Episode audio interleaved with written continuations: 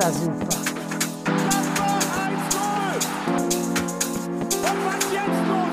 Vier Tage besoffen. Das ist ja unfassbar. Der Borussia Park schon. Hallo, liebe Fußballassis und Freunde der Sommerpause und herzlich willkommen zurück zur Borussia Explained Casa Class. Ich bin Möppi und bei mir sind heute nicht nur der gute Flo, sondern auch unser neuestes Mitglied, der Lukas. Hallo, Jungs. Hi Möppi, hi Flo. Ja, freue mich auf jeden Fall jetzt dabei zu sein und bin bereit zu starten. Also wie der Dennis schon sagte, kribbelt jetzt nicht nur, was die Saison angeht, sondern kribbelt auf jeden Fall bei mir jetzt auch, was den Podcast angeht. Deswegen, also ich bin bereit. Sehr gut, ich bin auch bereit, kann ich sagen. Äh, jetzt kommen ja die Neuzugänge. Tobi hat das ja immer so als Bedingung ausgemacht, jetzt letztes Mal in unserer letzten Folge. Und jetzt kommen die ja so langsam rein und das steigert natürlich die Vorfreude nochmal enorm. Deswegen schön, dass wir jetzt auch hier wieder starten. Äh, als Borussia Explained jetzt in die neue Saison starten. Da habe ich auch Bock drauf und ähm, schön mit euch ein bisschen zu quatschen heute.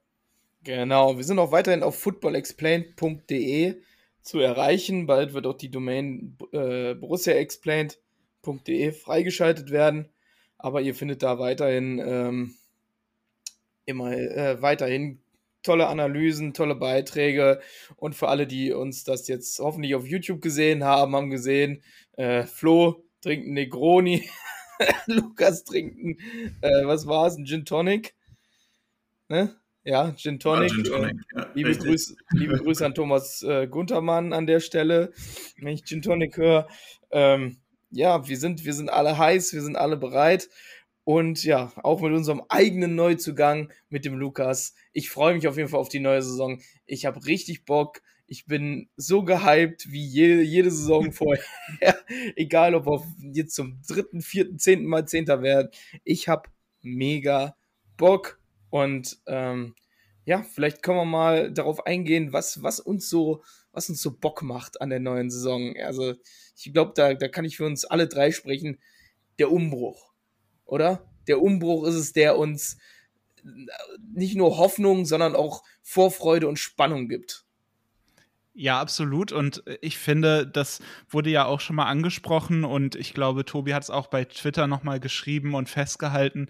Äh, wir finden auch eine neue, eine jüngere Mannschaft vor. Wenn man sich das jetzt so anguckt, die, die neu gekommen sind, die sind alle recht jung. Ähm, Honorar ist da, glaube ich, noch der älteste mit 26. Alle anderen sind Anfang 20. Äh, das finde ich richtig cool. Das ähm, macht Laune. Ich glaube auch so die ganzen Strukturierungen drumherum, das wurde in der letzten Folge hier ja auch schon angesprochen, die deuten darauf hin, dass das jetzt auch ernst gemeint ist mit der Verjüngung und dass das so zusammenkommt, der Kader in der Breite, in der Tiefe auch äh, verändert und dazu in Richtung Jugend verändert. Das macht halt Bock. Dazu Seoane, mal wieder ein neuer Trainer, wieder ein neuer Reiz, so wie jedes Jahr in den letzten Jahren. Aber äh, Seoane, das ist jetzt nicht nur irgendwie so hervorgekramt, den fand ich schon, habe ich schon als Rose-Nachfolger in Betracht gezogen. Deswegen kann ich sehr gut mit dem als neuen Trainer leben, auch wenn ich die Trennung letzte Saison von Farke bedauert habe. Aber das habe ich ja auch gesagt, irgendwo, äh, wenn, wenn die Generalanalyse wirklich eine Generalanalyse ist, dann verzeihe ich auch diese Trennung und so war es dann letztlich ja auch. Zumindest sieht so aus. Und das macht eigentlich, das macht mir Bock auf die Saison. Ja, kann ich mich dem Flo eigentlich nur anschließen. Also mit Seoane jetzt als neuem Trainer richtig gehypt eigentlich. Den wollte ich auch schon damals haben, als Rose dann gegangen ist. Und ja, man hat jetzt so ein bisschen das, auch wenn die Trennung von Farke uns allen im Team wahrscheinlich äh, doch wehgetan hat, auch so ein bisschen. Ne? Ähm, ich habe da ja bei Twitter wahrscheinlich auch keinen Hehl draus gemacht, dass äh, ich doch relativ großer Fan von dem war, mich da mit Farke T-Shirt ins Stadion gestellt habe und alles, ähm, was mir dann auch den einen oder anderen seltsamen Blick in der Kurve eingebracht hat. Aber sei es drum, ist ja egal. Ne? Aber doch auf jeden Fall jetzt, dass dieser Umbruch, von dem jetzt seit Jahren praktisch gesprochen wird, man hat einfach das Gefühl, der passiert jetzt auch endlich mal und äh, dass wir jetzt halt als Fohlen 11, ne, wie wir eigentlich immer schon unterwegs waren und jetzt mit der neuen Altersstruktur einfach, dass man das Gefühl hat, das kann man auch wirklich einfach wieder so sagen, dass wir eine junge Truppe sind, äh, bei den Neuen jetzt dazugekommen sind, kommen wir später noch zu. Die wirken auf jeden Fall so, als hätten die Bock, als wären die hungrig und deswegen, ich habe richtig Bock auf die neue Saison. Ja, so, so wie es halt auch immer ist, wenn ein neuer Trainer kommt. Äh, man, man fühlt direkt, dass irgendwas anders ist. Letzte Saison war es bei Farke, der die, der die Spieler dann Gentleman genannt hat im ersten Training und so, wo wir dachten, oh, da ist jetzt ein richtig ganz neuer Zug drin und das geht jetzt richtig nach vorne. Und jetzt ist äh, Gerardo Seoane, auch genannt Gary von uns, liebevoll, ähm, da ist dann direkt mit seinen klaren Aussagen zu Frank Honorat und äh, auch gestern nach dem Testspiel seine Aussagen, da ist jetzt äh, auch kommunikationsmäßig ein ganz anderer Zug drin, würde ich sagen, oder? Ja, also ich glaube schon, dass das einfach ein anderer Typ ist, der bringt so diese, dieses Schweizer Understatement so ein bisschen rein. Das ist da nicht nur so ein Klischee, sondern das ist ja wirklich so, dass, dass er eher bedacht die Worte wählt und Farke hat ja immer versucht, so ein bisschen Überwältigungsstrategie mit den Worten. Also äh, der, hat, der, hat, der hat alle Worte, die er so hatte, rausgekramt, um möglichst gut zu beschreiben, was er so denkt. Und äh, das ist halt, äh, ist jetzt nicht per se schlechter, auch wenn sich viele dran gestört haben, aber äh, Seoane wählt halt einen anderen Weg und ich glaube, dass äh, sich das aber bisher ganz gut so zusammenpasst mit den, äh, mit den übrigen Akteuren bei Borussia. Also es ist jetzt nicht nur so, der Trainer, der macht jetzt alles nochmal anders. Ich denke schon, das ist eine konzertierte Aktion und das wurde auch so abgestimmt. Das hat man sich auch vorher so ähm, untereinander äh, klar gemacht, dass man das so machen will. Und deswegen finde ich das überzeugend bisher, aber ich meine, wir sind jetzt auch noch sehr früh dran. Das entscheidend wird sowas erst geprüft, wenn es dann in die erste kleine Krise oder so geht, ne? Ja, auf jeden Fall. Und jetzt, wo wir über den äh, neuen Reiz, den der äh, Trainer reinbringt, gesprochen haben, gehen wir zu einer Sprachnachricht über von Guten Marc. Der war beim Training für uns und hat mal zugeguckt, äh, dem, dem Gary, was er da so veranstaltet und äh, seinem Trainerteam und ähm, hat, berichtet auch über unseren äh, neuen alten Reiz, der ja auch immer noch da ist. Ne? Viel Spaß. Ja, hallo zusammen. Ein paar Eindrücke von der Trainingseinheit am Freitagmorgen. Ähm, die Mannschaft startete mit relativ intensiven Athletikprogramm. Ähm, dabei waren auch Franco Nora und Nico Elvedi. Ähm, Elvedi hat danach auch mit der Mannschaft die erste Spielform durchgeführt, während Honorar die ganze Zeit noch intensiv im Einzeltraining ja, gefordert und gefördert wurde, würde ich mal behaupten. Bei der Mannschaft war es sehr, sehr auffällig, dass heute das vertikale Spiel im Vordergrund stand, immer wieder Linien brechen.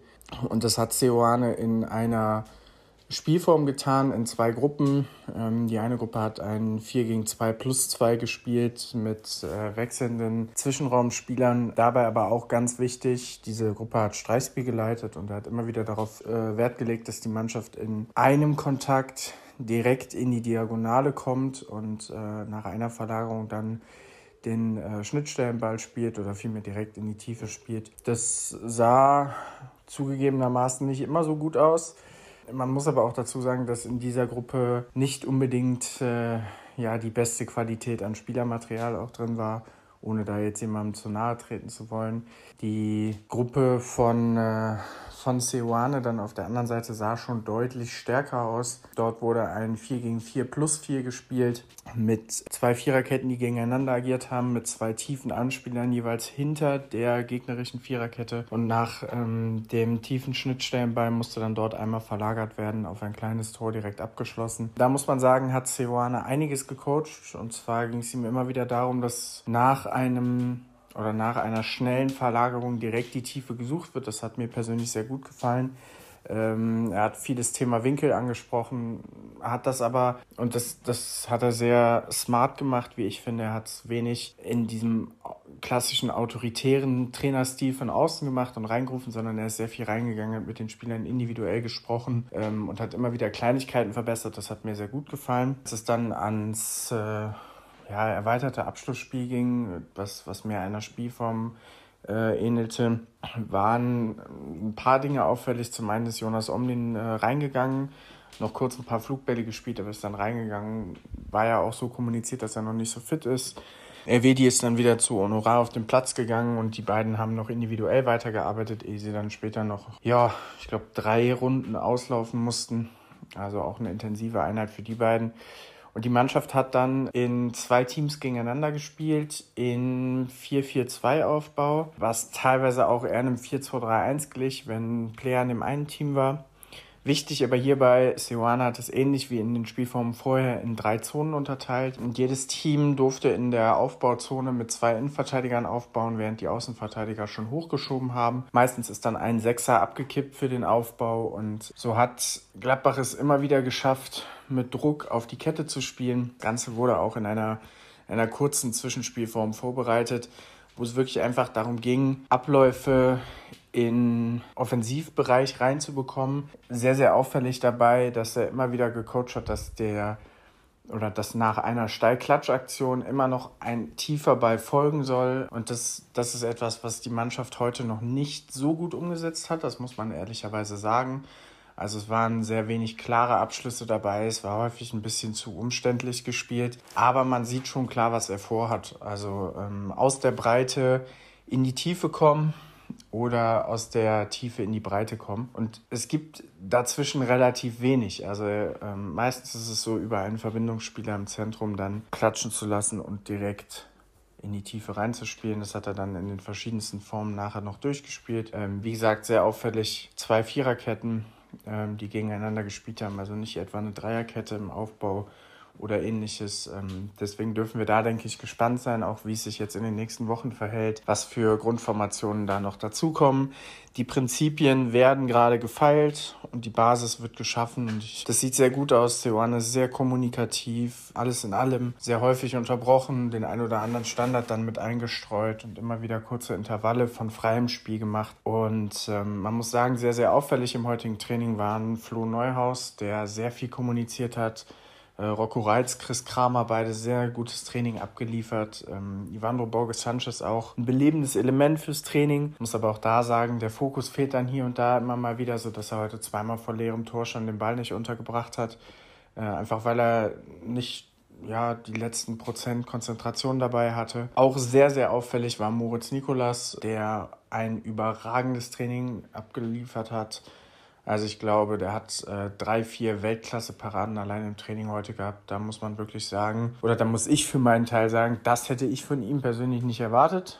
Ähm, man muss natürlich abwarten, ob er das dann auch in Spielminuten ähm, beweisen darf. Aber das heute im Training, was er gezeigt hat, war wirklich sehr stark. Ja, leider, leider etwas abgefallen heute im Training sind äh, Hannes Wolf, Simi Celalovic und äh, Stevie Leiner, die alle drei, ja, ich glaube, einfach keinen glücklichen Tag heute hatten, ähm, nicht so wirklich ins Training reingefunden haben. Bleibt dann da nur zu hoffen, dass das äh, im Verlauf der Saison sich steigern kann. Aber alles in allem macht es wirklich Spaß, diese Trainingseinheiten zu schauen. Das war super. Hab ich auch mitgemacht. Danke, Marc. Danke für diesen Eindruck, sehr ausführlich, finde ich sehr interessant. Äh, haben sich auch viele Leute gewünscht, dass wir da ein bisschen mehr auf die Trainingseindrücke eingehen und cool, dass wir jemanden da vor Ort haben, der da alles einfängt. Ich finde, das sind sehr, sehr, sehr interessante Eindrücke, ähm, dass Seoane Dinge auch auf dem Platz anders macht. Das ist zu erwarten, dass er da so eine Kommunikation pflegt, wie Marc sie beschreibt. Das war ja auch schon von Leverkusener Seite zu vernehmen und äh, wurde sehr positiv hervorgehoben. Und vielleicht äh, können wir ja direkt dazu übergehen, ein paar von den Sachen, die Marc angesprochen hat, wie zum Beispiel mehr Vertikalität schon als erster Schwerpunkt oder äh, bestimmte Spieler, die sich hervorgetan haben. Also Marc hat jetzt Reiz hervorgehoben, Übes, äh, Kramer, Nikolas, die äh, sich positiv hervorgetan haben. Vielleicht können wir da direkt mal übergehen und ähm, das vergleichen mit dem, was wir beim Testspiel gesehen haben. Borussia hat ja nämlich gestern am Samstag gegen äh, Wegberg Beek gespielt, Endergebnis 1 zu 1. Und ein paar von uns waren ja auch direkt vor Ort und nicht nur vom Stream wie ich. Äh, nämlich zum Beispiel Lukas. Wie war dein Eindruck vom Spiel? Wie war die Stimmung? Erzähl doch mal. Ja, also ich war gestern da, ne, bei bescheidenen 28 Grad in der prallen Sonne gerade schon gesagt, äh, den Jungs. Ich habe äh, vielleicht auch dem Alkoholkonsum geschuldet nicht mehr ganz so viel mitbekommen wie die Jungs, die sich das dann im späteren Verlauf dann nochmal äh, im Real Life zu Hause angeguckt haben. Aber sei es drum, auf jeden Fall ähm, tolle Stimmung. Also hatte ein bisschen was von äh, Familienfest da. Also es war vorher die Rede irgendwie von 2000 Fans, die da in dieses Stadion kommen, wo 5000 reinpassen und ganz ehrlich, viel Platz war da nicht mehr. Ähm, ja, auf dem Platz ähm, soweit äh, die auffälligsten Spieler, die mir jetzt so im Gedächtnis geblieben sind, auf jeden Fall Lukas Ulrich, der äh, die linke Seite ganz gut beackert hat, äh, dann einen guten ersten Eindruck hinterlassen hatte. Robin Hack war sehr, sehr engagiert, konnte da einige gute Szenen zeigen, auch ähm, hat sich direkt als Standardschütze auch ein paar Mal zeigen dürfen. Das war schon soweit ganz ordentlich. Ähm, Flo Neuhaus, äh, der dann in der zweiten Halbzeit als Kapitän vorangegangen ist und der auch relativ äh, ja doch solide in seinem Spiel wirkte, das Ganze da auch ähm, mit äh, ein paar lautstarken äh, Ansagen im Mittelfeld dann auch gemanagt hat, da seine Mitspieler, die teilweise auch die jüngeren Mitspieler sehr gut dirigiert hat auf dem Platz. Ähm, in der ersten Halbzeit hatten wir den, äh, unseren Neuzugang, den Ranos, vorne drin stehen. Das war noch ein bisschen unglücklich teilweise. Also wirkte auch sehr bemüht, hatte ein paar gute Läufe drin, kam aber wie eigentlich die ganze Mannschaft das Spiel über nicht so wirklich in die richtig starken Abschlusssituationen. Also, dass du jetzt das Gefühl hattest, die Gladbacher, die spielen zwar hier irgendwie schon auf ein Tor, aber so wirklich zwingende Situationen entstehen da jetzt nicht draus. Und ja, das Ja. auffälligste, Mabi? Ja. Alles gut, red zu Ende. Das Auffälligste, was äh, mir dann aufgefallen war, war ähm, der neue alte Reiz, der dann teilweise Innenverteidigerpositionen übernommen hatte. Äh, in der zweiten Hälfte hatte der Oskar Fraulo das dann auch übernommen. Das äh, war ein ungewöhnlicher Ansatz. Weiß ich jetzt nicht, ob das daraus resultierte am Ende, dass vielleicht noch nicht alle Innenverteidiger wieder mit an Bord waren. Elvedi, der gerade erst zurück ist, äh, Chiaro Dia, der noch äh, bei der U19 EM ist. Ja, aber so im Großen und Ganzen wirkte das halt wirklich noch ein bisschen wie ein Testspiel nach ein paar wenigen Trainingstagen bei 28 Grad in praller Sonne. Ja. Das auf jeden Fall. Und äh, wir können mal die, die Aufstellung in der ersten Halbzeit mal, mal kurz durchsprechen. Da war ähm, Tobi Sippel im Tor, dann von rechts nach links in der Verteidigung Leiner, Janschke, jetzt ähm, hoffentlich spreche ich das richtig aus, Dishbereku. Stimmt das? Perfekt, Junge. Oh.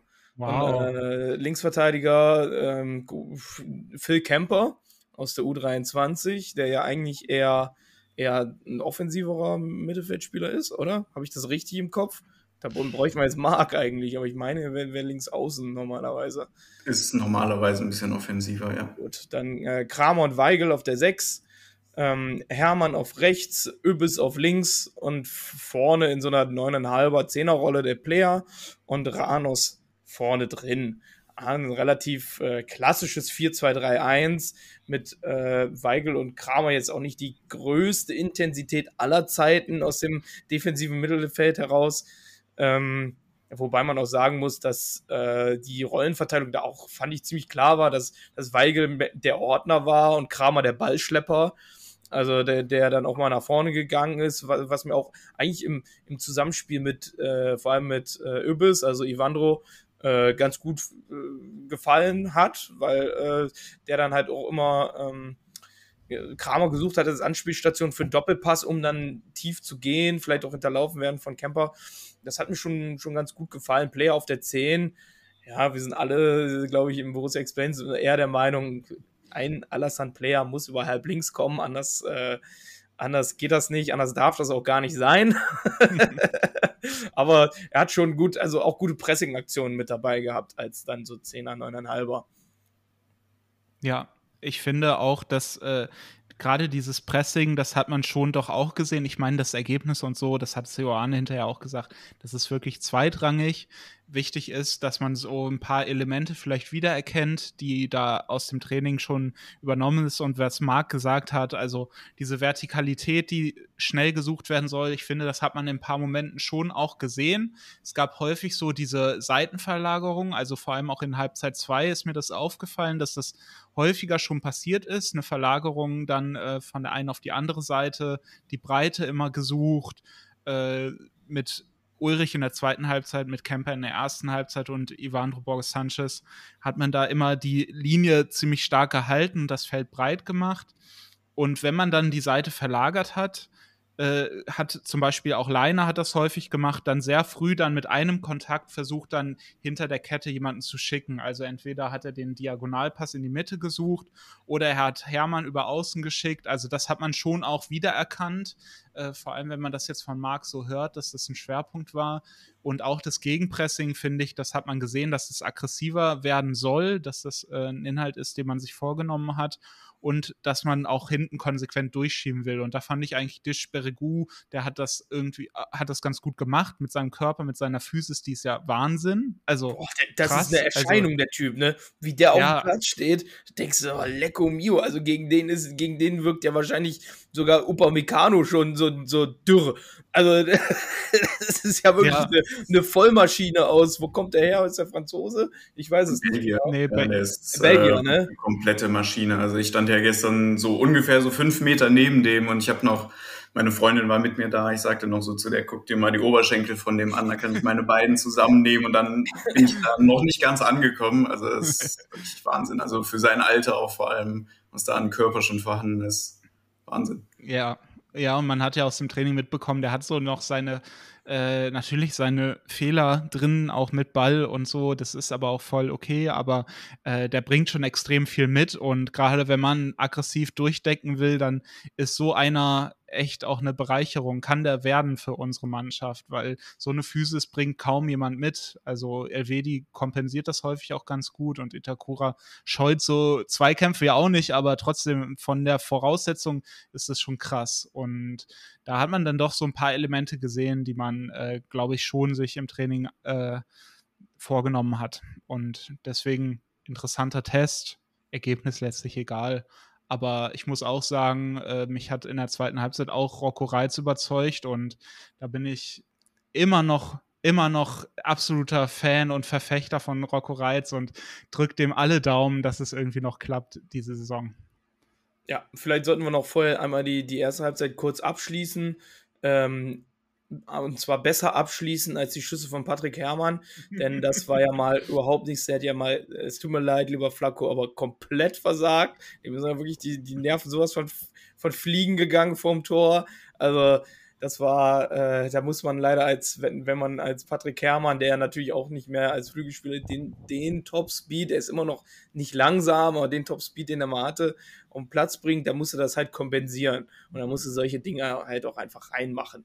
Was ich positiv fand, dass dann halt ein Patrick Herrmann auch dann in dem Moment durchgerückt ist von, von rechts. Wenn dann äh, übelst auf links durchgebrochen ist und der Ball kam dann aufs Tor, dass dann auch ein Patrick Herrmann halt da war. So, und nicht einfach auf der Linie geklebt ähm, blieb.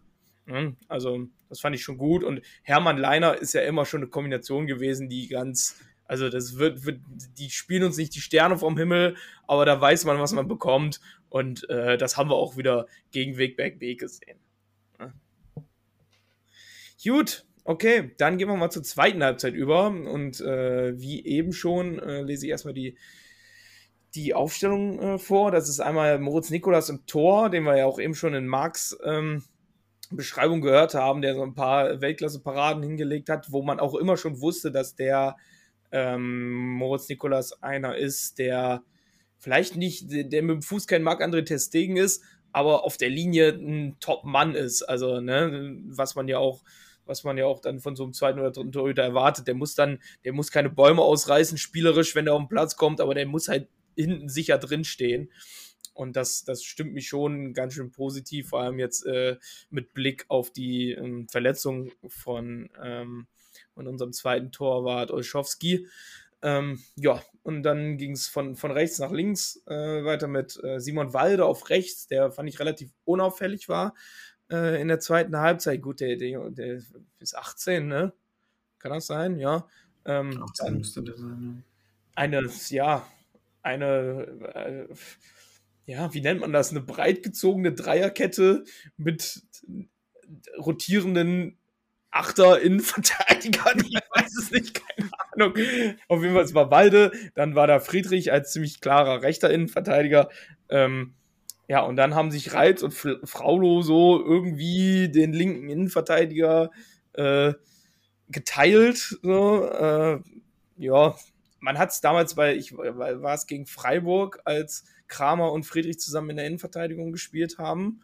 Ja, Ja. Ne? in Freiburg, in der, Hin in der Hinrunde hat man das ja auch schon gesehen. So ein Christoph Kramer, der, der bleibt dann nicht auf seiner Innenverteidigerposition. Der spielt seinen Stiefel auch von da aus. Der startet halt eine, eine Position weiter hinten. Ja? Und äh, das war vielleicht auch etwas, was in die, in die Richtung ging. War auf jeden Fall eine, mit Hinblick aufs Personal keine unglaublich schlechte. Ähm, Flo nimmt sein ganzes äh, Equipment auseinander. Ähm, ja, äh, eine gute äh, Variante. Ne? Und dann immer einer von beiden auf sechs beziehungsweise acht. Und auf links Lukas Ulrich, den äh, Lukas eben schon erwähnt hat, der, finde ich, richtig Alarm gemacht hat da auf links, äh, der richtig auch, finde ich, Bock gemacht hat, wenn man den gesehen hat. Also da muss wirklich, also klar, ist ja Wigback Beek und nicht äh, der FC Bayern.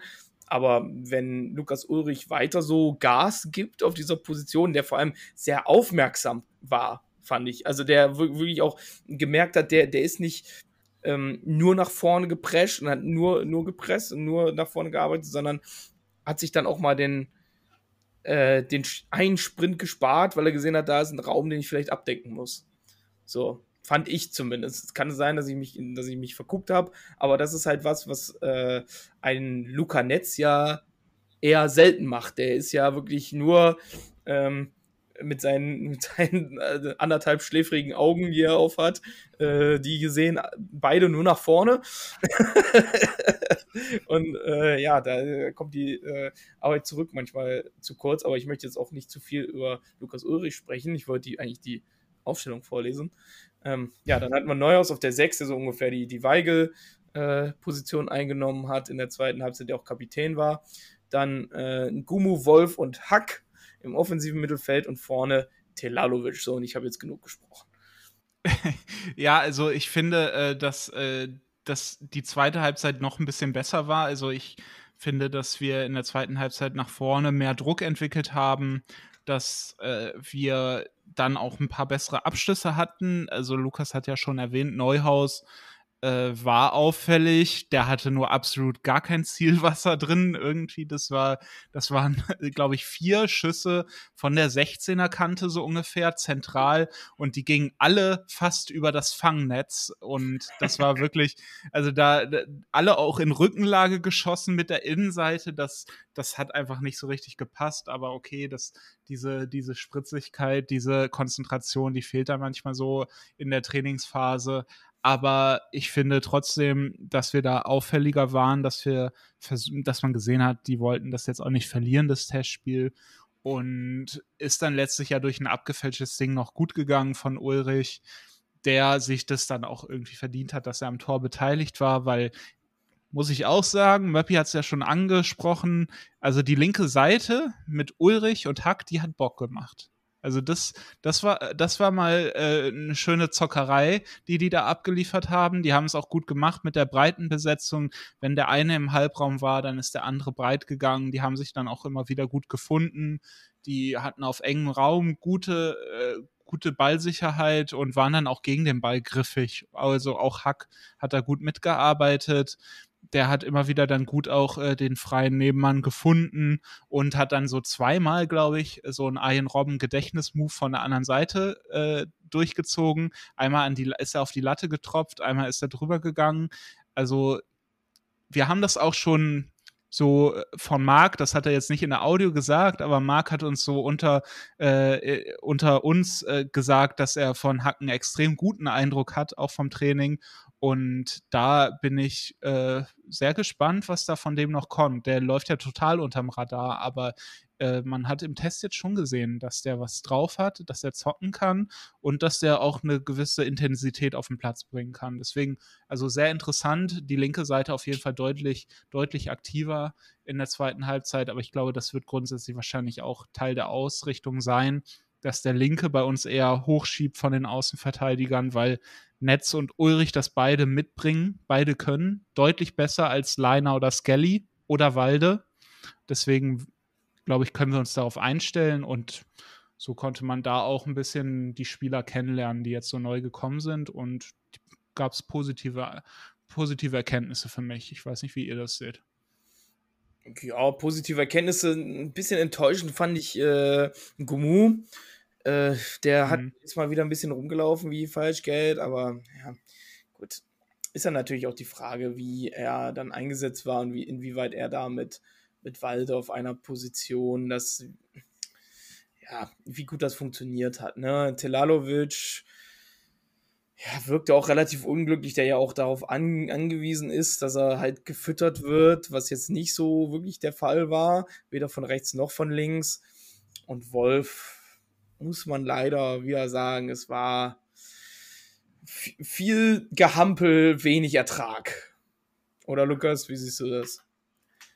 Äh, ja, also Hannes Wolf ist, glaube ich, so ein Thema, das wird uns auch allzu bald nicht loslassen, außer der Kerl äh, krempelt auf einmal alles um und äh, spielt uns äh, die Sterne vom Himmel. Aber nee, hast du schon recht. Also es war viel Anlaufen, viel starkes Anlaufen auch wieder, äh, dass er einfach wie ein Wahnsinniger auf seine Gegner zusprintet. Nur wenn der Kerl dann äh, den Ball am Fuß hat, ist dieses Ganze dann doch relativ schnell äh, entweder mit einem Ball direkt in den Fuß des Gegners oder er fängt ein Dribbling an, äh, geht in den Sprint oder sonst was und rennt sich dann irgendwo fest. Das wirkt alles so ein bisschen unvollkommen leider. Also es äh, ist in Ansätzen ganz gut immer, aber leider fehlt einem dann so ein bisschen das, was einem am Ende dann auch in eine gefährliche Situation bringt oder in einen Abschluss mal bringt und das ist das, was äh, man vielleicht in Hannes Wolf früher sich gewünscht hat, aber leider bislang immer noch nicht bekommen hat. Und das ist dann wirklich schade. Also zu dem Rest ganz klar Ulrich äh, mit dem Tor am Ende oder mit dem halben Tor. Ich weiß nicht, wie viele er im Endeffekt da wirklich dafür konnte, hat er sich absolut verdient. Äh, sehr auffällig mal bei der, bei der UEFA anrufen und fragen, wem das jetzt äh, zugesprochen wird, wie damals Kramer und äh, das Eigentor gegen äh, gegen wen war es noch? Gegen Donetsk müsste das, ja, glaube ich, gewesen sein. Das genau. wäre das bislang einzige Champions League-Tor von Christoph Kramer. Ich glaube, das hat er bis heute nicht überwunden. Ja. ja. Ähm, ansonsten, ja, Robin Hack ganz klar sehr auffällig gewesen.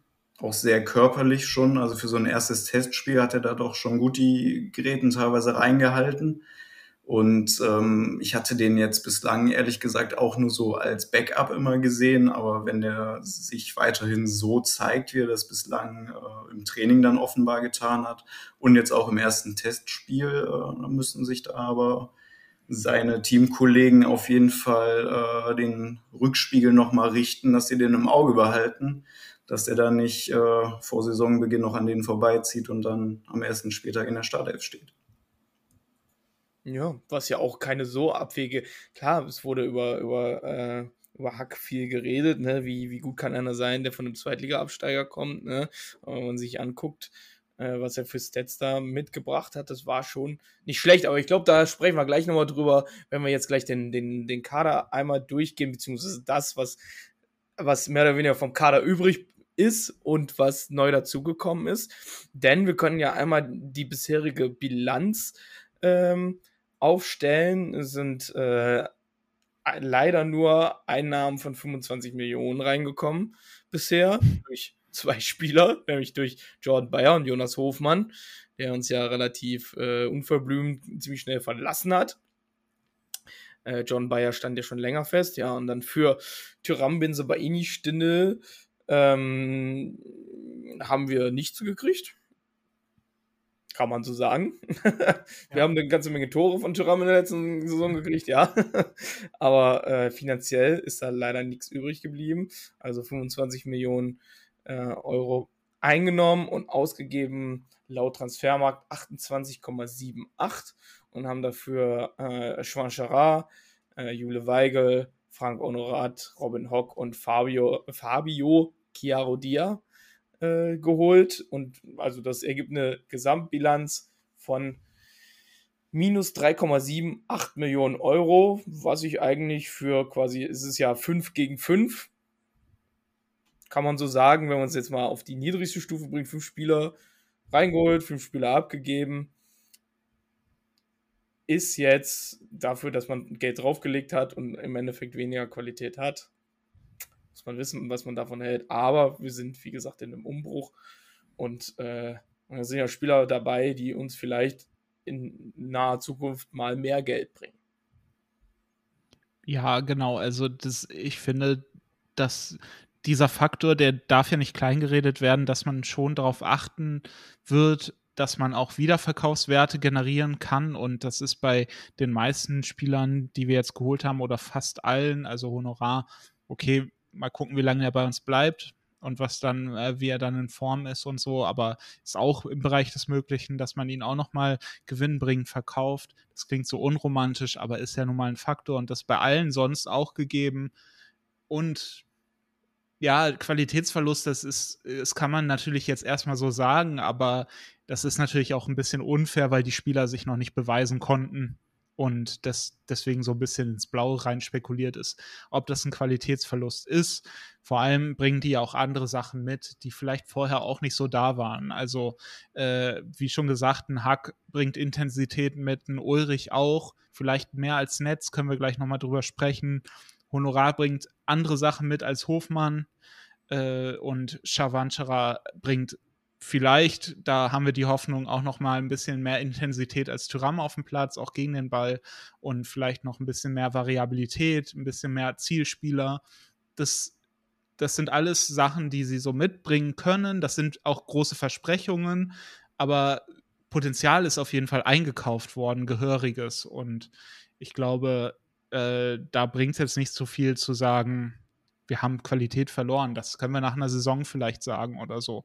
Und äh, ich glaube, die, die paar Minus kann man vielleicht auch damit gegenrechnen, dass wir auch Topverdiener abgegeben haben. Ne? Also so, wenn so ein Haushalt aufgestellt wird oder so ein Budget, Stefan Schippers, unser Kassenwart, der Eiserne, der äh, wird dann sicherlich auch die horrenden Gehälter von den Abgängen dann äh, zu Buche schlagen äh, können und sagen können, damit können wir vielleicht jetzt ein bisschen mehr ins Risiko gehen und das ist ja dann auch passiert. Also bei Shavanchara, da ist jetzt kein Abgang vorher gewesen, so wie das vorher sonst immer so war. Und deswegen, ähm, ja, es ist, es ist schwer zu beurteilen. Ich glaube, ein Urteil kann man auch noch gar nicht fällen, aber äh, zumindest ist es für mich so, dass ich sagen kann, da hat man Bock drauf, äh, das zu sehen, was dabei rumkommt jetzt auf dem Platz.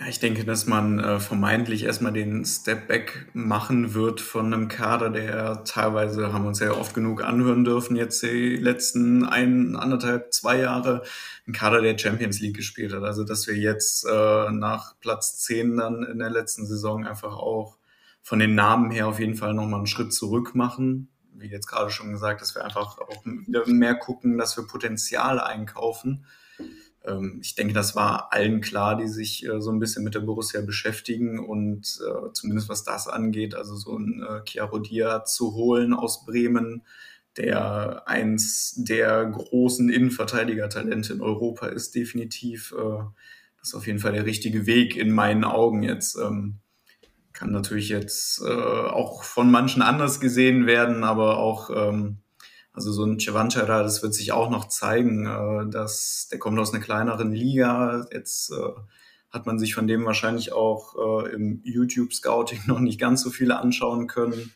Aber wenn man sich ähm, so im Großen und Ganzen mal so ein bisschen mit dem Spieler auch beschäftigt und Leuten, die von der tschechischen Liga auch so ein bisschen Ahnung haben, die das Ganze so ein bisschen verfolgen, dann scheint der Kerl ja was drauf zu haben. Und äh, ich schätze Roland Wirkus und sein Team auch so ein, dass die kolportierten Summen da jetzt nicht über den Tisch gegangen wären, wenn man in dem nicht wirklich was sehen würde, wo man dann auch sagt, er bringt uns was mit, vielleicht was anderes als Tyram das getan hat, aber ähm, definitiv äh, ein Gewinn für die Mannschaft und von daher bin ich auf den vor allem sehr gespannt, was da kommen wird. Ja, vor allem muss man ja auch immer überlegen, Borussia ist jetzt nicht in der Position, dass wir jetzt Topspieler für 20 plus, äh, fünf Topspieler für 20 plus Millionen irgendwie verpflichten können.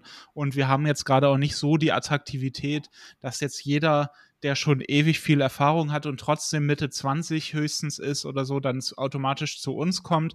Da müssen wir jetzt auch zumindest bei manchen Spielern vielleicht auch ein Wagnis eingehen, weil so ein Chavancherer, wenn der jetzt erstmal in eine Top 5 Liga wechselt und da ein paar Tore schießt, dann kostet er das Doppelte. Ne? Also lass den eine Saison in Italien oder England spielen, dann kannst du den als Borussia nicht mehr bezahlen, dann kommt er auch nicht mehr nach Gladbach, wenn du zweimal Zehnter geworden ist. Also da musst du ja früh dran sein, genauso wie Kia Rodia oder äh, bei Robin Hack kann man das sogar auch sagen. Lass den jetzt irgendwie, wenn Union den gekauft hätte, dann hätten das alle gefeiert, dann schießt er in der Champions League drei Tore und dann, dann ist er für uns unerreichbar. Also das, das, das muss man ja einfach mal sagen. Und bei Union feiern solche so eine Strategie alle massenweise. Also da finde ich dann dass dieses Argument, dass der, der kommt von einem Absteiger aus der zweiten Liga, also das finde ich dann so ein bisschen, quatschig, weil an anderer Stelle ist das dann cool und kreativ und bei uns ist dann Verzweiflung und Gladbach ist im Downfall, also da müssen die Leute mal ein bisschen runterkommen, ne? Ja, und es ist halt nun mal so, ähm, wie haben wir damals einen damals gehypten Spieler wie André Hahn holen können? Wir hatten halt Argumente. Also, man kann über André Hahn sagen, was man will. Ne? Jetzt, äh, inzwischen äh, ist es vielleicht nicht mehr Erstliga würdig, aber er war damals im Hype. Er hat sehr gute Spiele gemacht. Er hat auch für uns sehr gute Spiele gemacht. Und äh, Gladbach konnte den halt sehr früh in der Saison, ich weiß noch genau, wie ich nach dem Spiel gegen Augsburg im, im Zug saß und dann kam quasi die, die, äh, die Ansage dann äh, von Eberl, dass man, äh, dass man André Hahn verpflichten wird. Ne? Also das konnte man nur, indem man zeigen konnte, guck mal, wir spielen Europa League, ähm, hier kannst du dich weiterentwickeln, hier kannst du vielleicht nochmal was höher spielen. Gut, André Hahn hat dann nicht mehr höher gespielt als Borussia im Endeffekt, aber gut, ne, nur so kann man sich das leisten. Und wie du schon sagst, lass ihn zwei, zwei Saisons in, in England oder in, in äh, sogar also in der zweiten englischen Liga spielen und der schießt da 10, 12 Tore die Saison. Kannst du nicht mehr kaufen als Gladbach. Ist nun mal so. Wir müssen einfach ab, abwarten und sehen. Aber ich würde sagen, wir gehen jetzt einmal den, einmal den Kader durch und sprechen da mal drüber, äh, bevor wir schon alles durchgesprochen haben. Denn wenn Gladbach eines hat, dann Torhüter, oder? ja, aber trotzdem finde ich, das ist gar nicht so. Also, natürlich ist klar, wer die Nummer eins ist. Omlin, wir lieben ihn alle. Er ist äh, jetzt schon. Er ist jetzt schon äh, Kult, äh, unser Daddy äh, der Mannschaft und irgendwie also ich glaube, der ist tatsächlich ja auch ein äh, heißer Kandidat, vielleicht doch Kapitän zu werden, auch wenn es ja mal hieß, dass der das gar nicht unbedingt wolle. Aber mein Gottchen, also der bringt schon wirklich viel dafür mit und hat so viel Charisma, dass ich ihm das absolut zutraue. Ich hoffe, dass seine Wehwehchen abgestellt werden, dass man da genau weiß, was man macht, dass man das jetzt auch so sorgfältig macht, dass wir da in der Saison kein Problem mehr haben, weil also das wäre schon wirklich eine harte Sache, wenn der, wenn der ein paar Spiele ausfällt, dann tut das weh und das merkt man irgendwann. Weil, ich muss ehrlich sagen, also Olschowski hat sich verdient, dass der Vertrag verlängert wurde. Das ist für mich eigentlich außer Frage. Aber ob der eine super gute Nummer zwei ist, steht für mich noch aus, die Antwort. Also äh, er hat nicht nur überzeugt, wenn er äh, im Tor stand. Und Jetzt ist er auch für einen Torwart schwer verletzt an der Hand. Das ist halt wirklich immer problematisch. Und mal gucken, wann er ins Training einsteigt. Und wir hören, Nikolas macht es gut. Borussia muss halt gucken, wie, was ist die beste Lösung für alle. Nikolas hat in, bei Fenlo eine Saison, oder war der Fenlo oder Kerkrade? Oder Kerkrade. Kerkrade, ne? Genau, und äh, hat dann eine Saison gespielt als Stammtorwart glaube ich, auch ganz passabel, soweit ich das mitbekommen habe. Und hat eine Saison in den Beinen das ist für einen Torwart, der noch recht jung ist, wirklich auch viel wert. Und Olschowski hat das halt noch nicht. Fast alle Torhüter bei uns im Kader haben das aber. Und da muss man wirklich gucken, ob man Olschowski nicht vielleicht dann irgendwie doch noch äh, für eine Laie gewinnt und ihn davon überzeugt, dass das vielleicht ein guter Schritt ist. Weil, wenn man Nikolas hat, wir haben Kersten jetzt schon wieder nach Bielefeld abgegeben. Der hatte bei Meppen, bevor er sich schwerer verletzt hat, auch gute Spiele gemacht. Da haben Und wir eigentlich. Aus der eigenen Halb, äh, aus, der, aus der gegnerischen. Äh, ja, mein Gott, der Arme. das war wirklich scheiße. Ja.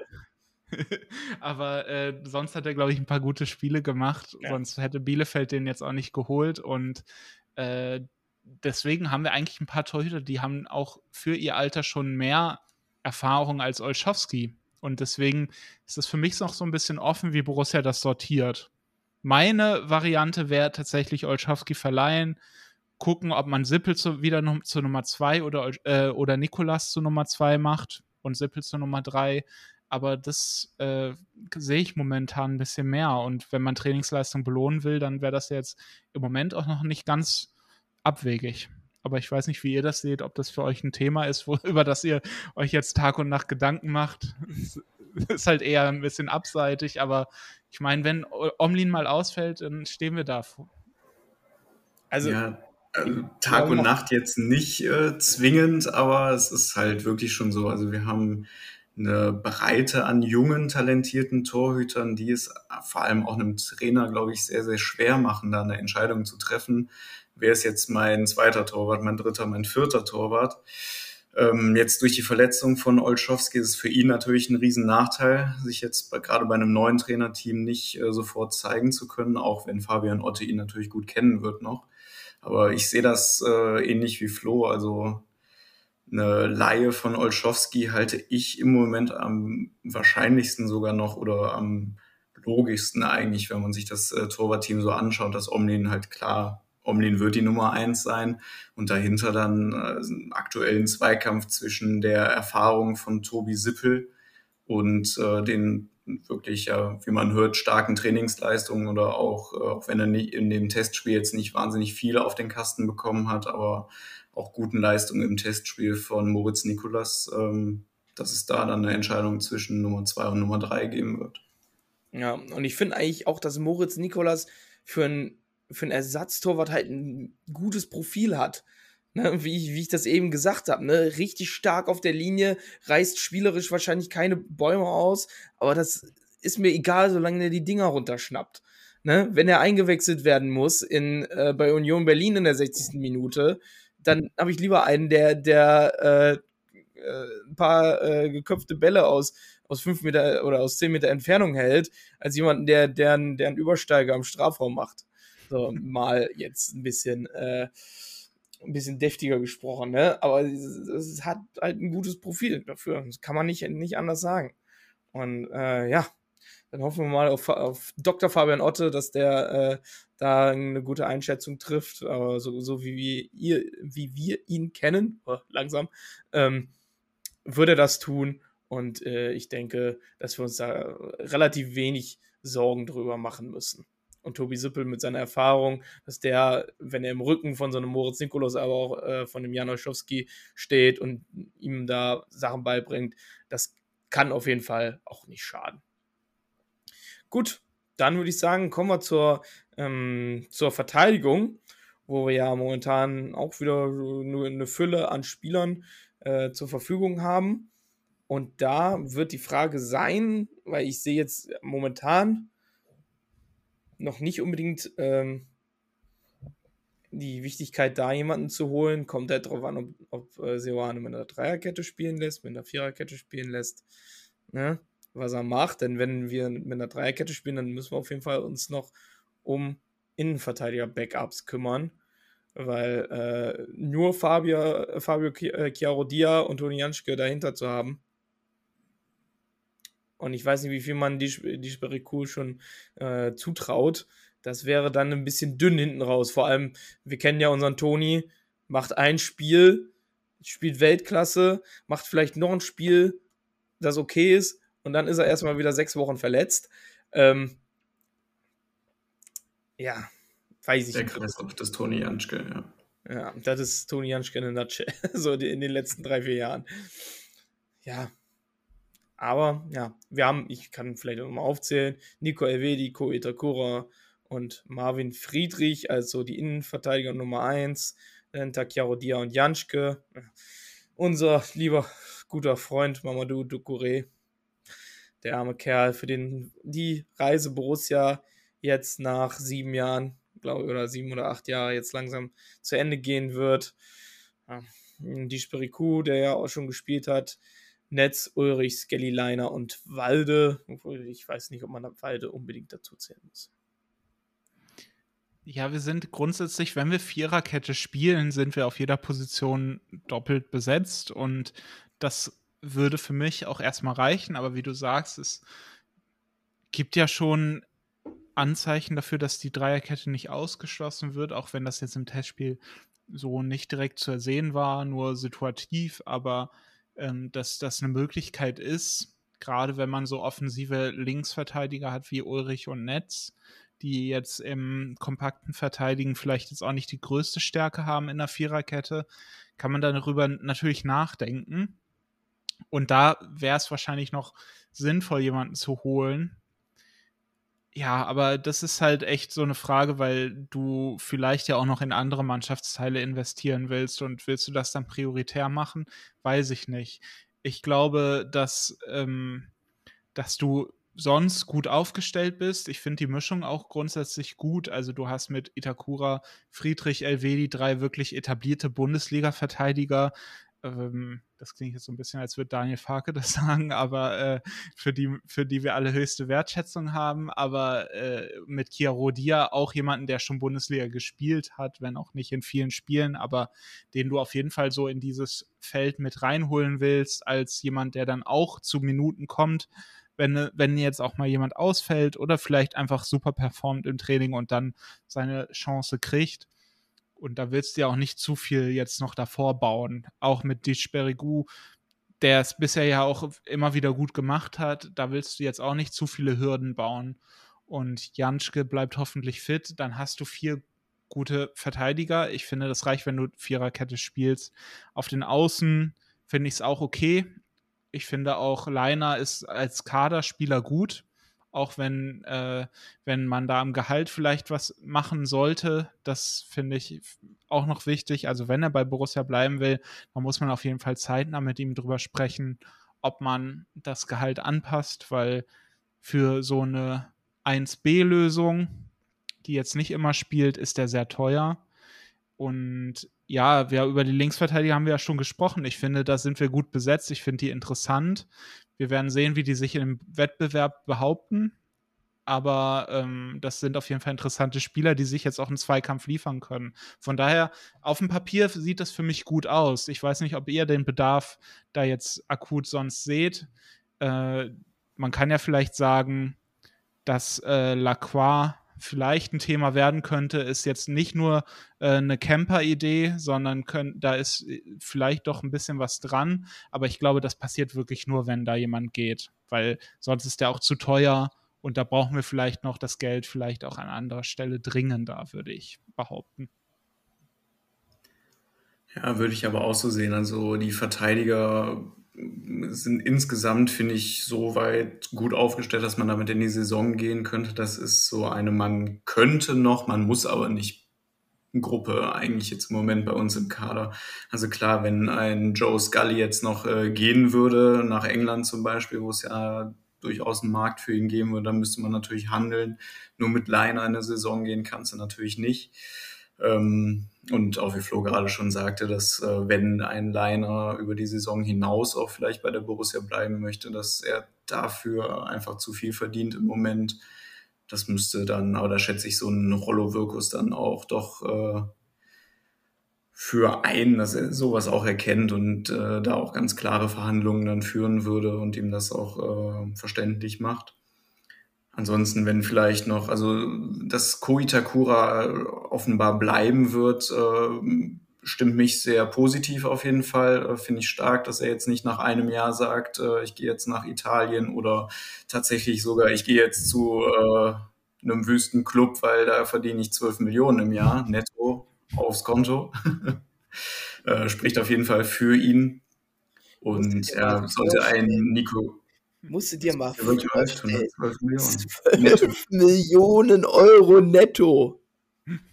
auf die Kralle. Das, äh, Die kommen damit so zwei großen Koffern mit Geld zu trinken, stellen jede Woche. Und und ein Ko Itakura sitzt vor diesen beiden Koffern und sagt, nee, ich bleib bei der No Borussia. deal. No deal. No Deal. Komm, wer, wer war nochmal der, der äh, Moderator von Deal or No Deal? Guido Kanz? Ja. Ja, ne? Kommt so ein Typ mit weißen Haaren, Joe Skelly zum Beispiel. In die Kabine. und, Möchtest du diesen Koffer? Sorry, dass ich unterbrochen habe, Lukas. Ja, alles gut. Ich war auch fast fertig. Ich wollte eigentlich nur noch, äh, ja, wie Flo eben schon sagte, ein äh, Lacroix, der vielleicht äh, Thema noch werden könnte, wenn jetzt Nico Elvedi noch sagen würde, ich sehe mich nächstes Jahr nicht mehr im Borussia-Trikot, war eine schöne Zeit, äh, all die Jahre hier, aber ich möchte jetzt auch noch mal was anderes machen, dann äh, könnte das vielleicht noch mal Thema werden, aber so aktuell sehe ich da jetzt auch nicht den allergrößten Bedarf. Da haben wir vielleicht dann wirklich noch die ein oder andere Baustelle, wo wir das Geld, äh, was vielleicht noch da ist, dann besser verwenden könnten. Ja, wobei es ja natürlich bei, bei ähm, Nico Elvedi heißt, verlängern oder gehen. Ne? Dass man dann vielleicht auch die neue Taktik ihm die Pistole auf die Brust setzt und sagt, du, hör mal, ja, war schön mit dir, aber entscheide dich bitte. So, was ja auch nicht so schlecht wäre, ne? Halt ein Commitment aus ihm rauszukriegen. Und wenn das halt nicht da ist, ciao. War schön mit dir, aber Also, müssen wir jetzt leider hier abbrechen, weil wir keinen Bock haben, schon wieder jemanden mit einem Marktwert von, von was weiß ich, 15 Millionen Euro oder 18 Millionen steht hier bei, bei Transfermarkt, einfach dann so gehen zu lassen in, in zwei Jahren. Ne? Also, das war ja auch die Ansage, die es jetzt gab. Ne? Also, genau. Denke schon, würde- ich- da werden wir, äh, bevor wir ins erste Spiel gehen, noch mehr wissen dann. Ja. Ich würde sagen, jetzt gehen wir mal über zum, glaube ich, spannendsten, ähm, ja, zu den spannendsten Positionen, auch transfertechnisch bei Borussia. Und das ist das zentrale Mittelfeld. Also bei Borussia ist ja ein zentrales Mittelfeld, hat sich in den Jahren eher so zusammen, zusammengesetzt, äh, ne? aus Defensiv und Offensiv. Das hat sich irgendwie so ein bisschen vermischt in jede Richtung. Äh, vor allem seitdem Zakaria weg ist, ähm, gab es dann niemanden mehr, der so klarer Sechser ist. Ähm, ja, können wir sagen, da sind äh, Jule Weigel, Christoph Kramer, Manu Kone, äh, Flo Neuhaus. Ja, und dahinter dann äh, Hannes Wolf, Oskar Fraule, Rocco Reitz, Conor Noss wird gehen jetzt, beziehungsweise ist ja schon jetzt, glaube ich, im Probetraining bei einem österreichischen Zweitligisten. Ja, und dann vielleicht auch Player, wenn er auf der 10 spielt. Weiß ich aber ehrlich gesagt nicht. Ich würde ihn da eher anders verorten. Aber das sind so die Spieler, ähm, wo ja bei Kone immer noch die Frage ist, geht er jetzt diesen Sommer, geht er nicht, geht er nächsten Sommer, wahrscheinlich ja, wenn er dann äh, immer noch da ist. Ähm, da werden Spieler wie äh, Rieder gehandelt und ähm, äh, heißt der andere, Gi- Gio, Gio Reyna, ähm, die ja auch so in diese Sparte, wo ein Gio Reyna auch mal über links kommen kann, äh, äh, links außen. Ähm, ja. Da ist, glaube ich, die größte Baustelle momentan bei Borussia. Bei Flo Neuhaus sieht es nach Verlängerung aus, was man so hört. Ähm, ja, Julia Weige ist gerade erst dazu, will auch eine riesen, ähm, riesen Rolle einnehmen bei Borussia. Und äh, ja, ist die Frage, ne? Brauchen wir eigentlich überhaupt eine klassische 10? Brauchen wir die oder spielen wir jetzt mit zwei Achtern? Oder wie seht ihr das? Ja, also Ander, anders Zehn- gefragt, sorry Flo, anders gefragt, brauchen wir einen direkten Stindel-Nachfolger? Weil das ja am allerersten Gio Reyna wäre auf genau dieser Position. Ja.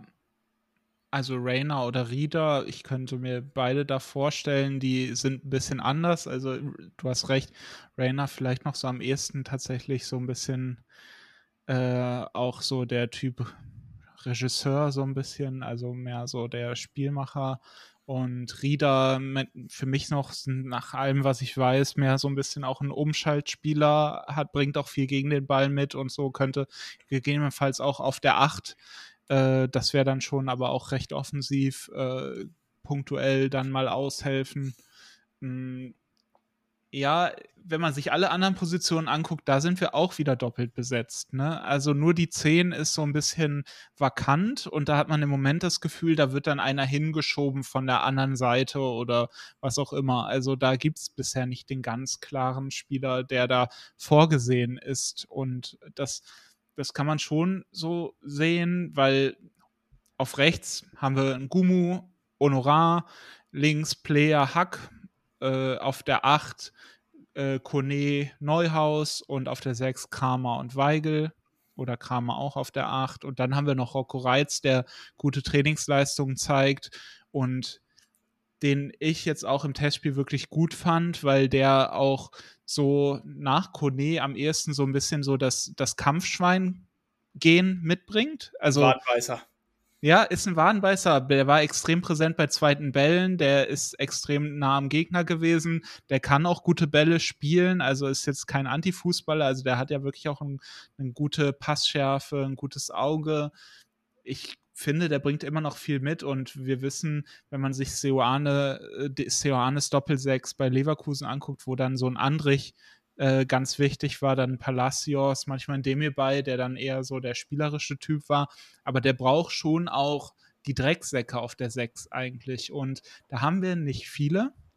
Kone bringt gute Zweikampfwerte mit, mit wäre für mich deswegen auch immer noch gesetzt, wenn er da bliebe und täte auch dem Kader gut. Aber äh, dann hinter ist es am ehesten Rocco Reitz. Und Kramer, äh, Weigel, Neuhaus sind sehr nette Typen, die sind auch schlau und gute Spieler, haben Spielverständnis, aber die definieren sich jetzt nicht so übers Wehtun. Und äh, das fehlt mir auch noch so ein bisschen. Und trotzdem sind wir da bisher gut personell besetzt. Aber um auf deine Frage zurückzukommen, jetzt noch einen Zehner zu kriegen, der da die klare 1A-Lösung wäre, das wär, würde für mich die, die Kaderplanung abrunden, muss ich ehrlich sagen. Das wäre so die Kirsche auf der Torte. Und äh, dann könnte man wirklich auch so langsam sagen, wir haben uns wirklich auch verstärkt im Sommer. Und mhm. nicht nur den Schaden begrenzt. Und da deswegen glaube ich schon, das haben auch bei Twitter sehr viele Leute geschrieben. Ich habe ja auch mal so rumgefragt, was, was wäre für euch die Priorität, wenn ihr jetzt das Geld hättet für einen Transfer? Die meisten haben natürlich geschrieben Rieder bevor Shavanchara gekommen ist, auch noch Pavlidis, aber äh, Rieder war schon die klare Nummer eins und ich glaube, da steckt schon auch viel Weisheit hinter, dass so viele Leute den noch haben wollen. Mhm, weil Rieder auch ein, ein Invest wäre, ne? Mit dem klaren Ziel, ja. der spielt jetzt hier zwei, drei Jahre und dann verkaufen wir den für 40, 50 Millionen weiter. Ja.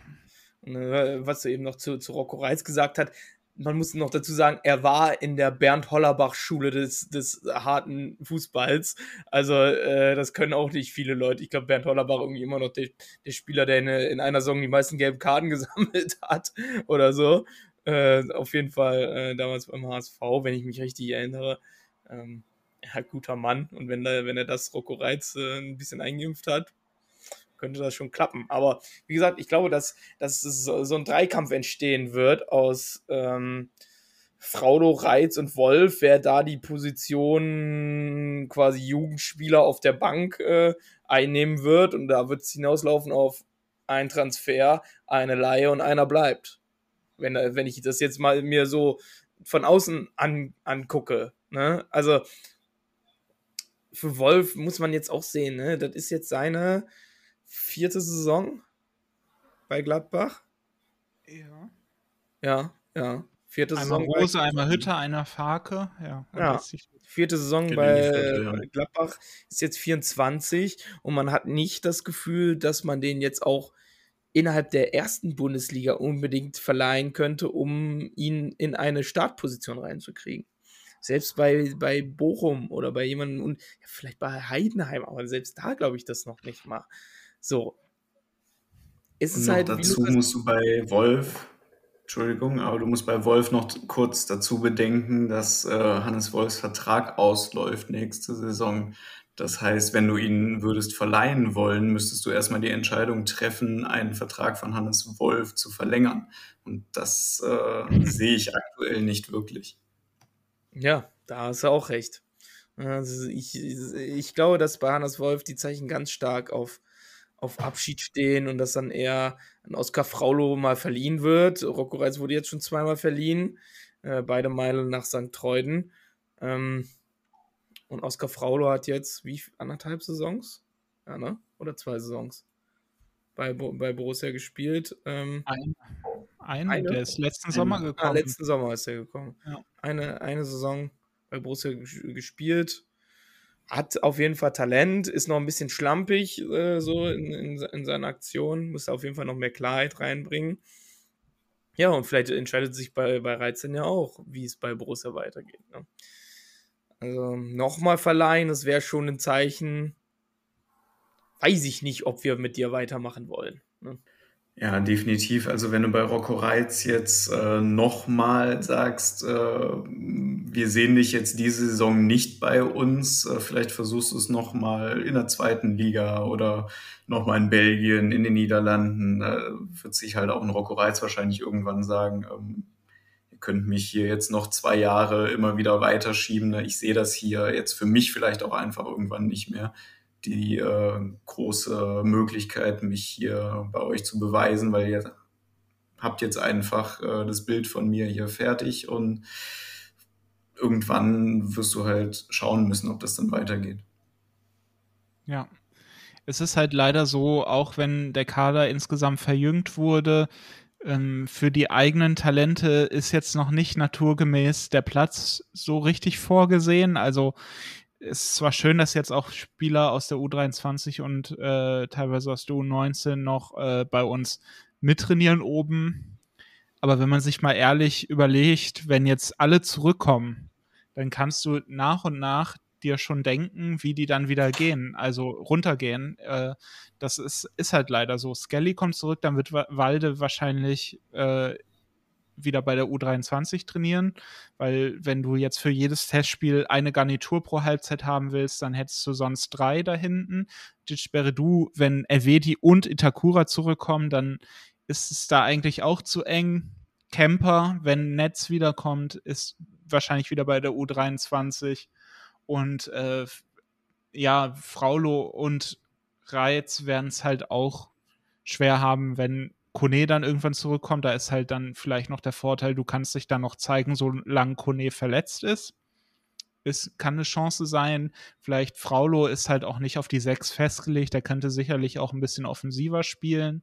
Also den kannst du vielleicht so als Schwimmer noch mithaben und irgendwer ist ja immer verletzt. Deswegen 24 Spieler oder so kann man schon einplanen. Deswegen, also Fraulo und Reit sehe ich so am ehesten noch mit Chancen, auch den Kader dauerhaft aufzufüllen. Äh, hinzu kommt ja noch Ivan Borges Sanchez, den habe ich vorhin nicht erwähnt, auf der linken Seite. Der wäre auch ein dritter Mann auf einer Position. Wenn man aber jetzt im Moment davon ausgehen muss, wenn kein Zehner kommt, dann muss da eigentlich Player spielen. Dann könnte äh, Ivan Borges Sanchez dann vielleicht hinter Hack sogar der zweite Mann sein auf der linken Mittelfeldposition.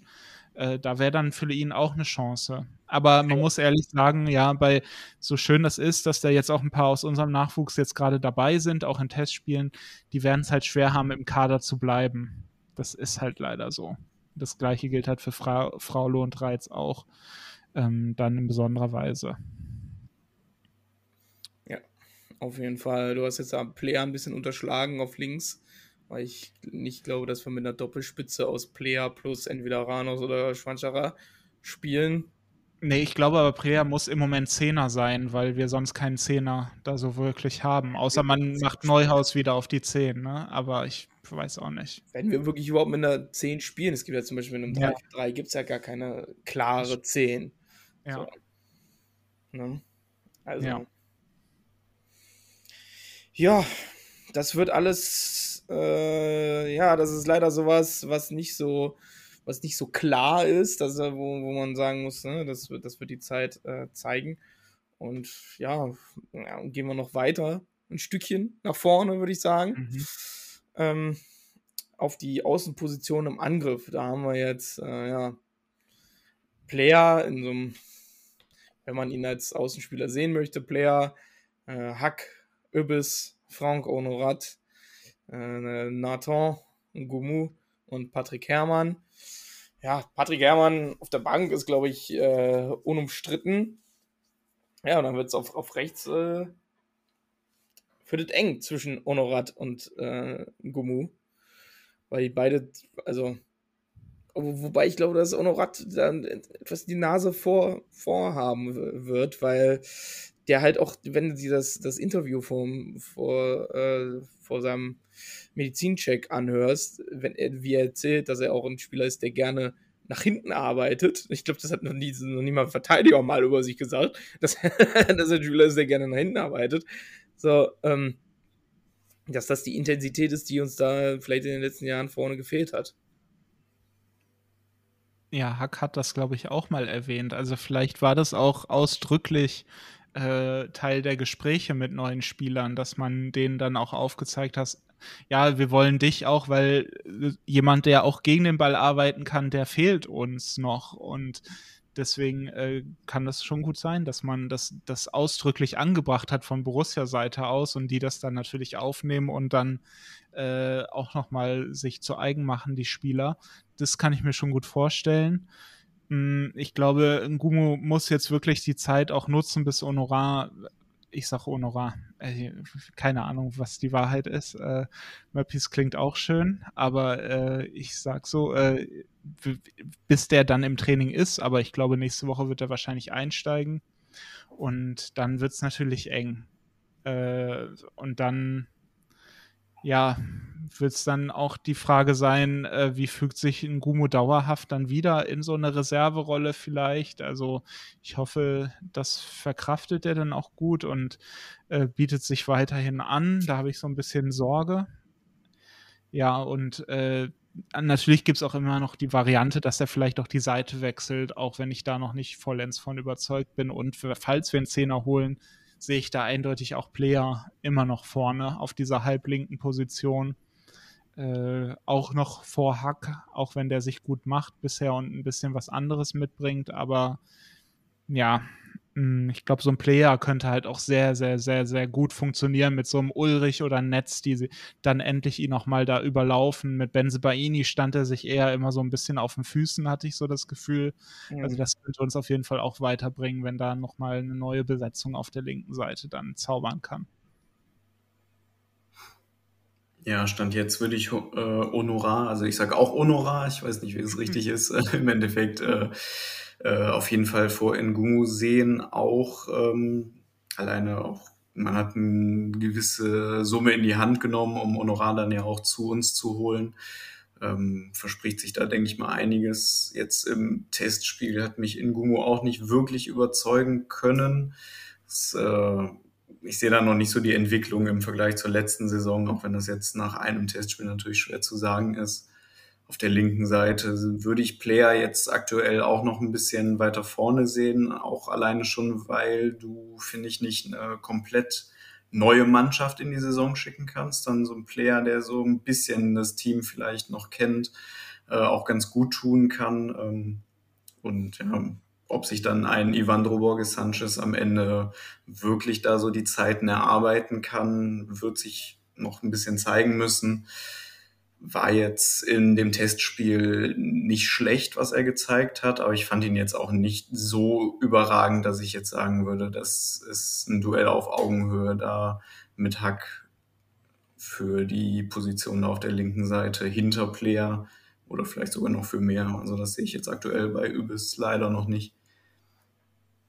Ja, das ist leider so. Ja, die müssen auf jeden Fall erstmal ins Spielen kommen. Ne? Gumu hat ein paar Startelf-Einsätze. Ich weiß jetzt nicht genau, äh, wie viele das waren in der letzten Saison. Ähm, es waren genau 20 Einsätze insgesamt. Davon waren es, ja, sehe ich gerade nicht. Auf jeden Fall nicht so mega viele, an die ich mich erinnern kann. Ähm, ich denke mal weniger als 10 auf jeden ja, Fall. Also 10 auf jeden Fall. Ähm, und ja, da, der muss halt auch noch so ein bisschen seine Rolle, Rolle finden und äh, gucken, wie, wie, wie er das dann ausfüllen kann. Und war hier 74, 3, 4, 5, 6, 7 Einsätze von Anfang an in der Bundesliga Mhm. von Gumu. Ja, und dann halt gucken wir, dann, ja, Skelly ist halt auch noch nicht da, ne? Da muss sich Seoane sicherlich auch erstmal noch äh, ein Bild machen, wie es da im Zusammenspiel ist ja ganz, äh, ganz, ganz wichtig so mit Außenspielern, äh, wie die mit einem Verteidiger dann harmonieren. Mm, ja. Ich würde mein, mein Geld, wenn ich welches hätte, würde ich auch eher auf Honorar setzen, wenn ich ehrlich bin. Auch wenn man jetzt sieht, was für zwei Stürmertypen wir vorne drin haben, mit Schwanchara und äh, Ranos, die ja beide welche sind, die auch gerne mal den Schädel reinhalten. Ne? Und wenn man sich die Flankenstatistiken von Frank, äh, Frank Honorar anschaut, passt schon. Es passt auf jeden Fall.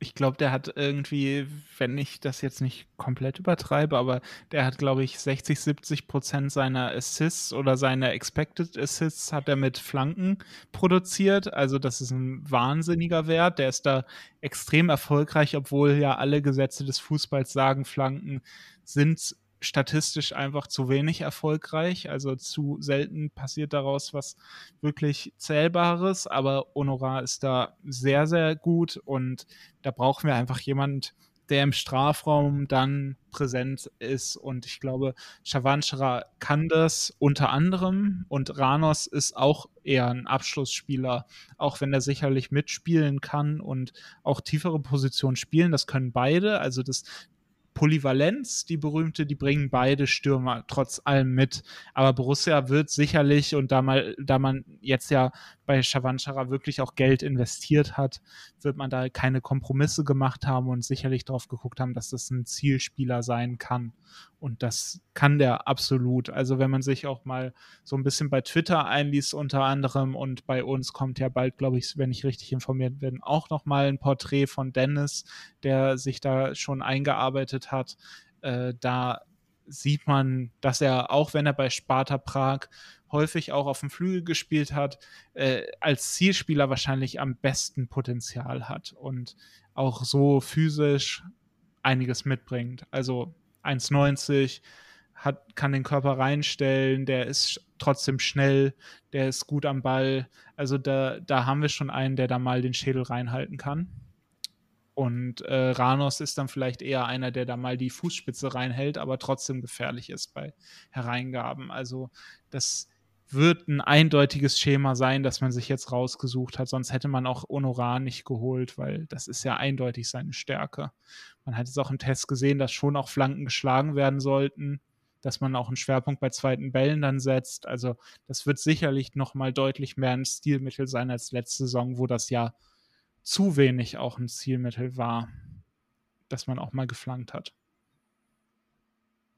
Ja, ich hatte neulich im, im Gruppenchat ja ähm, geschrieben, dass ich irgendwie das Gefühl habe, dass ich äh, Joe Skelly, auch wenn es äh, nicht der Fall ist, irgendwie noch nie hab Flanken sehen. so, weil er immer, immer irgendwie da zurückgehalten wurde von, äh, von Fark, hatte ich das Gefühl zumindest. Mhm. Ähm, ja, und vielleicht sehen wir das dann auch mal hö- öf- öfter diese Saison. Ne? Äh, unsere unsere ähm, interne äh, äh, Ergebnismaschine, äh, Tobi, wusste natürlich wieder, in, in welchen Spielen und hinten vor welchen Toren äh, äh, Joe Scully eine ne Flanke geschlagen hat. ähm, aber ne, das äh, Ist vielleicht auch nicht so ein gutes Zeichen, wenn Tobi sich die paar Spiele dann direkt, äh, äh, das, wenn er die direkt aufzählen kann. Dann waren es vielleicht doch auch nicht so viele, ne? ne. Also, ähm, und von Stefan Leiner sieht man, wenn dann so ein paar äh, komisch aus dem Stand geschlagene Flanken mit Ja, links der- oder so. den, den äh, patentierten Stefan Leiner äh, Halbfeld Linkslupfer. Also Ja. das werde ich nie verstehen. Was ist, ach,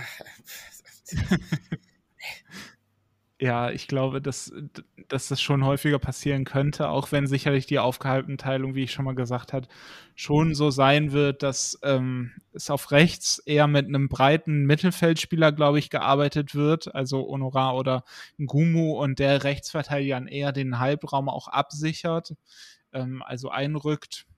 Das kommt sicherlich auch Stefan Leiner ein bisschen mehr zugute, weil der auch mit Ball häufiger den Drang hatte, in den Halbraum zu ziehen und Skelly sehr diszipliniert immer die Breite gehalten hat.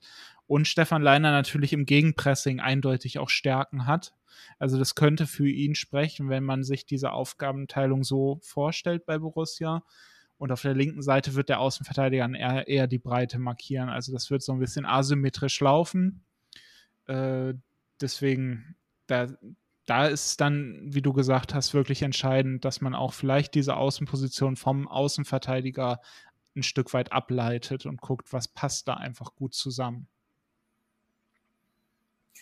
Jo, ich würde sagen, damit sind wir fürs Erste durch mit dem Kader, oder? Oder habe hab ich irgendwen vergessen? Lukas. Nee, also man kann ja, was, was ich mich gefragt habe, ähm, manche Leute, glaube ich, hätten gern noch einen Mittelstürmer oder so. Ich weiß nicht, wie ihr das seht.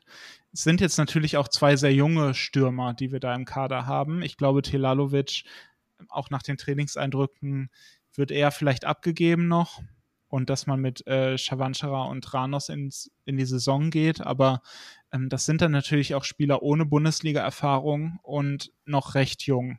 Ich weiß nicht, ähm, seid, vertraut ihr denen oder äh, würdet ihr gegebenenfalls nochmal investieren? Aber ähm, das ist natürlich auch immer eine Schwierigkeit bei Borussia. Wie seht ihr das? Ja, ich, ich, mag ja, ich mag ja den Spruch, äh, und in der Not schmeckt, das, schmeckt die Wurst auch ohne Brot dann muss halt äh, Lasso Player nochmal in den, in den Apfel beißen, in den sauren und dann den, den Stürmer spielen, obwohl wir ja oft genug in der letzten Saison gesehen haben, dass ihm das überhaupt nicht gefällt.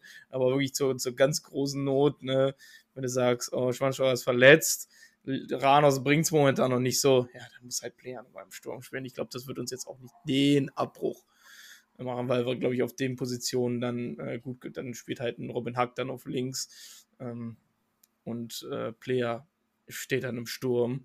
Wobei wir das auch oft genug, äh, sag ich mal, bei Borussia in den letzten Jahren gesehen haben, dass es halt nicht so einen bulligen Stürmer unbedingt braucht. Ne? Ich erinnere an das, an das Duo Stindl-Raphael. Und wenn es dann auf einmal eine andere Alternative gibt und es auf einmal ähm, Hack, äh, Hack und Player im Sturm sind, die dann miteinander funktioniert, ey, wenn es funktioniert, bin ich mit allem fein. Ist mir alles vollkommen egal wenn es funktioniert.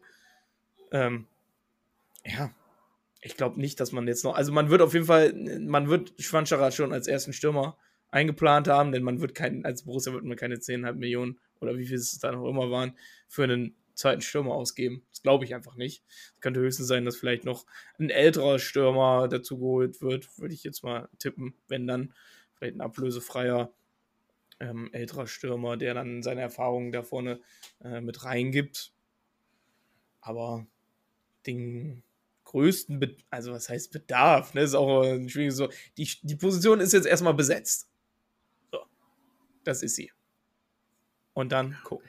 Ja, ich, ich würde es auch ähnlich äh, sehen wie bei der Innenverteidigerposition. Also man kann sicherlich noch, man muss jetzt aber nicht zwingend. Also man kann so, wie wir jetzt aufgestellt sind, in die Saison sehen, äh, gehen. Ähm, man muss halt auch überlegen, wenn du jetzt noch einen Stürmer dazu holst, dann hast du einen Ranos geholt, einen talentierten Spieler, hast dem bestimmt auch gewisse Versprechungen gemacht, was Einsatzzeiten angeht äh, und willst du dem jetzt dann kurz vor Ende der Transferperiode vielleicht doch noch jemanden vor die Nase setzen, nach dem Motto, so wir haben jetzt mit äh, Cevanchara haben wir eine Nummer eins im Sturm geholt und äh, jetzt haben wir noch jemanden dazu geholt, der steht jetzt auch noch vor dir und du spielst jetzt erstmal U23. Halte ich auch für schwierig erstmal. Ähm, ich schätze Roland Wirkus und Co. so ein, dass sie den Markt auf jeden Fall im Auge behalten wenn da was dabei sein wird, was finanziell unsportlich Sinn macht, würde ich es jetzt nicht ausschließen, dass vielleicht noch jemand dazu kommt. Aber da muss es auch wirklich Sinn ergeben, also auf allen Ebenen. Von daher denke ich, dass man, äh, auch wie Murphy jetzt sagte, ganz im Notfall, wenn du wirklich äh, verletzungsgeplagt bist, irgendwann dann wirklich nochmal einen Player vorne reinstellst, was dann nicht die 1A-Lösung ist, es aber eigentlich auch nie sein sollte. Und von daher, also wenn es mal zwei Spiele so sein muss, dann wird man das auch hinbekommen. Und deswegen, also wenn wir jetzt so in die Saison gehen würden, dann äh, denke ich, sind wir da gut aufgestellt. Ja, wenn Musa Dembele dann kommt. Äh. genau. Ich setze eigentlich dann noch äh, im Zweifel auf unseren äh, Japan-Haaland Shio Fukuda, ja. der dann vielleicht nochmal in den Kader hochrutscht und äh, ein, zwei Joker-Tore da rein nagelt. Das, das wäre doch auch was Feines. Also ihm muss man vielleicht auch den Platz beihalten. naja, neben den Tschechen, den Tschechen Haaland und den Armenien ha Haaland haben wir ja auch noch den ha ja. Japan Haaland. Ne? Also das sind äh, alles Weltklasse-Stürmer da vorne, potenzielle. Ja, dann haben wir Charland, Alan und Jaland. und mit diesem unglaublich schlechten Wortwitz äh, würde ich sagen, schließen wir die Folge ab. Es ist alles so wie gewohnt bei uns. Schlechte Witze, gute Takes. Freunde, wir hören uns beim nächsten Mal. Folgt uns wie immer auf äh, footballexplain.de, äh, Twitter jetzt wieder unter Borussia Explained ohne E. Ähm, folgt uns rein. Ich bin Möppi at Matty Moped. Dabei waren Flo at Borussia Barca und Lukas at LLBMG 1900 früher mal äh, BMG 1900, dann in den Twitter-Knast gewandert und seitdem äh, LL 1900 BMG. ja. Direkt so, den hast du den Schnurrbart. Soll ich noch was Neues aus? Da bin ich natürlich auch ja. offen für. Dann hast du die Brille, die Brille mit der Nase und dem Schnurrbart aufgesetzt und hast dich wieder neu bei Twitter angemeldet und gesagt, äh, nee, also Ganz den genau so LL BMG 1900, den, äh, den, äh, den kenne ich nicht. So, Apropos, ganz neue Person. Stresser will ich an dieser Stelle auch nochmal sagen, ne? Was denn? Free Jeff Stresser will ich an der ja. Stelle auch nochmal sagen. Apropos ja. Twitter-Knast. Solidarität Free mit Jeff Stresser. Ja. Juti, damit haben wir alles gesagt. Wir hören uns, Freunde. Bis dann. Ciao. Tschüss. Ciao. Das war super. Hab ich auch mitgemacht.